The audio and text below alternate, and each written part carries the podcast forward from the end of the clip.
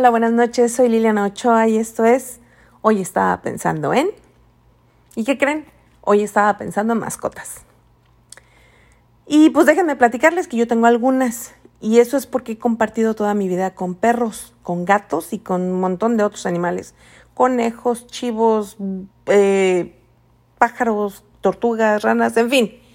Este, es más, tengo un recuerdo muy, muy en mi alma de, la casa de mis papás, no solamente de mis padres y de mis hermanos, de los árboles frutales, sino de los perros. Porque siempre ha habido un perro en mi vida y definitivamente cada uno de ellos ha dejado una huella especial en mi corazón y en mi memoria. Así que hoy en mi casa, hoy que ya yo soy una adulta, pues tengo dos perros magníficos de 7 y 5 años respectivamente, cuatro cuyos, sí escucharon bien, cuatro, un pez y una cacatúa que adopté porque ya no puede volar. Eh, me imagino que su dueño anterior, intentando que el animal no escapara, le lastimó una ala y su ala quedó permanentemente dañada. Así que nosotros la adoptamos. Así que aparte de mis tres hijos y mis dos nietas, tengo este pequeño zoológico. ¿Y qué creen? Todos ellos son fantásticos. Pero creo que hoy me voy a enfocar más bien en mis perros. Ellos definitivamente son una parte súper importante para mí y para toda mi familia. Y es que ellos no se van, son una compañía permanente, no importa lo que hagas. Para ellos hay, no hay preguntas, no hay prejuicios, su amor es puro y genuino. Son una compañía plácida, callada, permanente, que está ahí sin condiciones y sin exigencias. Ellos te quieren porque sí y ya, no necesitan ninguna respuesta, te quieren y ya. Así que para mí son parte de mi familia y la verdad son maravillosos. No me imagino mi casa ni mis días sin mis perros sin su consuelo y su compañía. Ellos pueden reconocer mi voz, mi olor, mis estados de ánimo, me esperan ansiosos a que vuelva del trabajo y se muestran súper felices dándome muestras de su amor incondicional. Ellos no me ponen peros ni condiciones. Ellos no les importa qué tipo de persona soy, simplemente me aceptan así, como soy. No me juzgan, no les importa si soy gorda, flaca, guapa, fea, joven, vieja, rica o pobre. A ellos les da lo mismo, se quedan a mi lado de cualquier manera, regalándome su presencia con afecto cada uno a su especial manera, porque cada uno de ellos dos tiene su personalidad, pero con un vínculo que es especial entre ellos y que perdura y se fortalece con el tiempo. En mi opinión, creo que el amor que te otorga un perro es solo comparado al amor que te otorga un niño pequeñito. Un niño pequeño es igual de puro, igual de lindo. Creo que, que ese amor es, es inocente, es más genuino y más desinteresado. Y, tanto los niños como los perros te los, te los dan aunque no seas merecedora de ese amor. No importa, ellos de cualquier manera te lo van a dar. Los niños al crecer empiezan a tomar otras ideas, te empiezan a ver en tu realidad y puede cambiar y decidir ya no darte ese amor. Pero el perro durante toda su vida te va a dar la misma clase de amor. Y yo creo sinceramente que para sentir y entender esa clase de amor se tiene que vivir.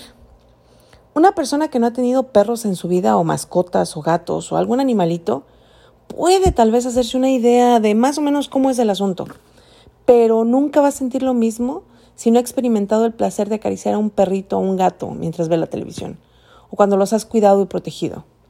Y es que es un amor verdadero, tierno, dulce, cercano, bonito. No sé cómo definirlo, es un amor que solo puede darle darte ese, ese, ese amigo que siempre está presente, que no va a ningún lado. Fíjense, inclusive cuando un perro que ha compartido su vida contigo llega a morir, su pérdida se vive de verdad con mucho dolor y con mucha intensidad. Y es que pierdes un compañero con el cual compartiste un vínculo muy especial. Y por experiencia propia les digo, te lleva bastante tiempo superarlo, es muy difícil. Y hay muchas personas que como yo pues también sienten apego por sus perros y sus mascotas. Y ese amor que las personas sentimos hacia nuestros animalitos dice mucho de la clase de personas que somos. Creo yo que somos personas un poco más sensibles, más alegres, más compasivas, a lo mejor más nobles, más amistosas y más sentimentales. Nos reímos a menudo por las acciones de los perros, aprendemos a ser más tolerantes, experimentamos constantemente emociones positivas y todo eso nos permite bajar los niveles de estrés y de ansiedad pero también hay otro, otro camino que bifurca. Cuando ese amor se convierte en un problema, cuando ese amor se convierte en una obsesión. Cuando tú quieres de más a los animales, se desencadenan una serie de actitudes que no son normales, distorsionando el amor que sientes de una forma no natural, adoptando conductas inusuales que pueden llegar a ser enfermizas. Cuando una persona sola, solamente se siente feliz con su animalito, con su mascota, con su perro, y se aísla de otros seres humanos, eso ya no está normal, eso ya no, no está bien cuando la gente quiere tener muchos animales en, en, su casa y tiene 5, 10, 15, 20 perros y 8 gatos y ya son condiciones insalubres tanto para la persona como para el animal. No tienen la atención que deberían. Cuando nosotros como seres humanos queremos humanizar a los perros y los tratamos igual o mejor que a las personas o los, o los comparamos con niños, creo que ya estamos hablando de comportamientos anormales. O sea, no es muy normal que tú quieras vestir a tu perro igual que tú. Inclusive no creo que el perro esté muy feliz. El perro es un perro, es un animal. Yo quiero a mis perros muchísimo, pero no los puedo comparar con mis hijos. Mis hijos son mis hijos y mis mascotas son mis mascotas. No voy a vestir a mi perro igual que a mi hijo. Yo entiendo que hay mucha gente que decide tener perros en lugar de hijos, pero no hay punto de comparación. Entonces, yo creo que esas conductas anormales se deben de tomar en cuenta, tener cuidado y si, si ya te saliste del, del carril, pues a lo mejor a buscar ayuda psicológica. También existe el otro lado de la moneda. Hay gente que maltrata a los animales. Y a pesar de que para mí es una conducta incomprensible, porque de verdad que no encuentro un motivo de lastimar a, a unos seres tan nobles e inocentes como son los animales, no hay día en que no salga una nota en las redes sociales sobre un caso estremecedor de maltrato animal. Y lamentablemente casi en ninguno de los casos que he visto existió un comportamiento agresivo en el animal. Más bien el individuo enfermo y agresivo fue el ser humano. Casos en donde les prenden fuego, los violan, meten a un puño de cachorros, ya sea de perro, de gato, lo que sea, en una bolsa y los ahogan, este, les amarran el hocico con cinta, les dan de comer alimentos con fuegos artificiales, los apuñalan, bueno, una serie de barbaridades monstruosas que, que no tiene caso mencionar. Pero pues son casos que te perturban, porque hablan de mentes enfermas. A mí la verdad estos casos me dan dolor de estómago. Y lo único que puedo preguntarme es qué es lo que pasa por la mente de un ser humano para que cometa un acto tan violento y cruel en contra de un animal indefenso.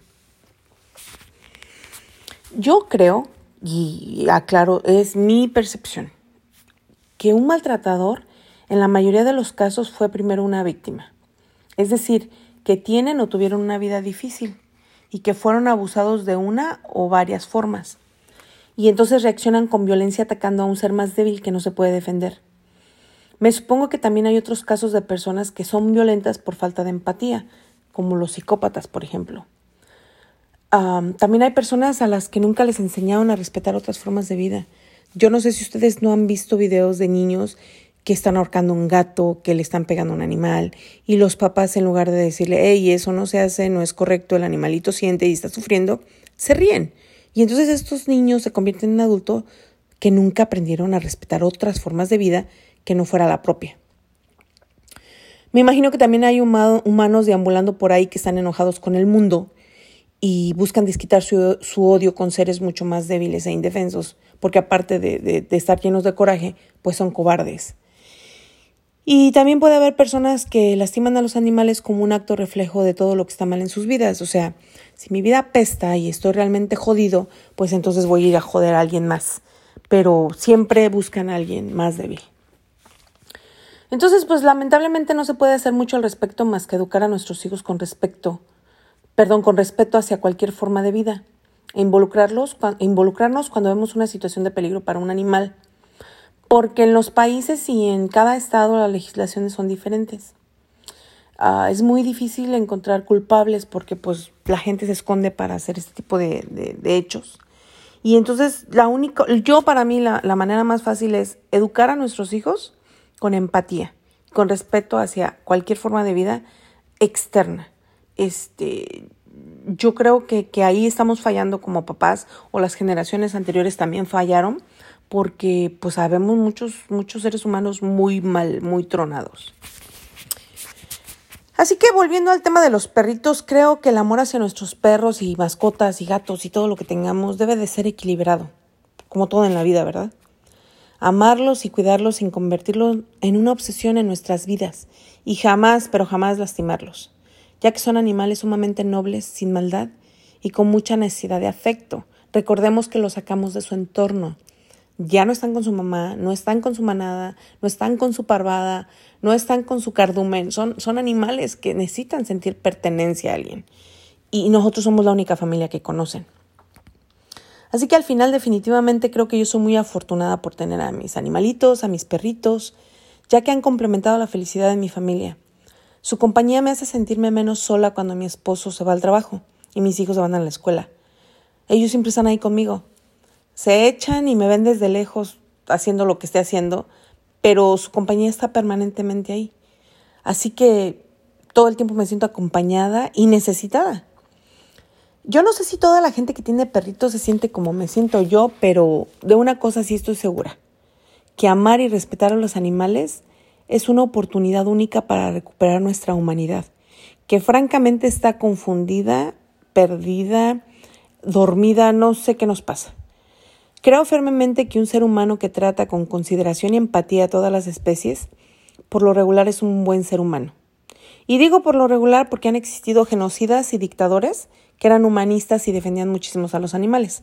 Así que no en todos los casos es sinónimo de ser buena gente. No aplica para todos. algunas personas, este, aunque respeten y cuiden a los animales, están podridas por dentro. Así que sin duda explorar los distintos tipos de amor en la vida tiene que ver con tratar de vivir la vida plenamente. Si tienes la oportunidad de incluir un perrito de tu vida al que puedas amar, no lo dudes. Nada más ten en cuenta que es un compromiso serio, firme y de por vida, ya que los animalitos no son un capricho pasajero, no son un regalo de temporada. En realidad ellos son una oportunidad para conectar con nuestro lado más puro. Son seguramente los mejores amigos que te puedas cruzar en el camino y por eso hay que cuidarlos con mucho amor y esmero. Pues bien, cierro este podcast con la siguiente frase de Anatole France. Hasta que no hayas amado a un animal, una parte de tu alma permanecerá dormida.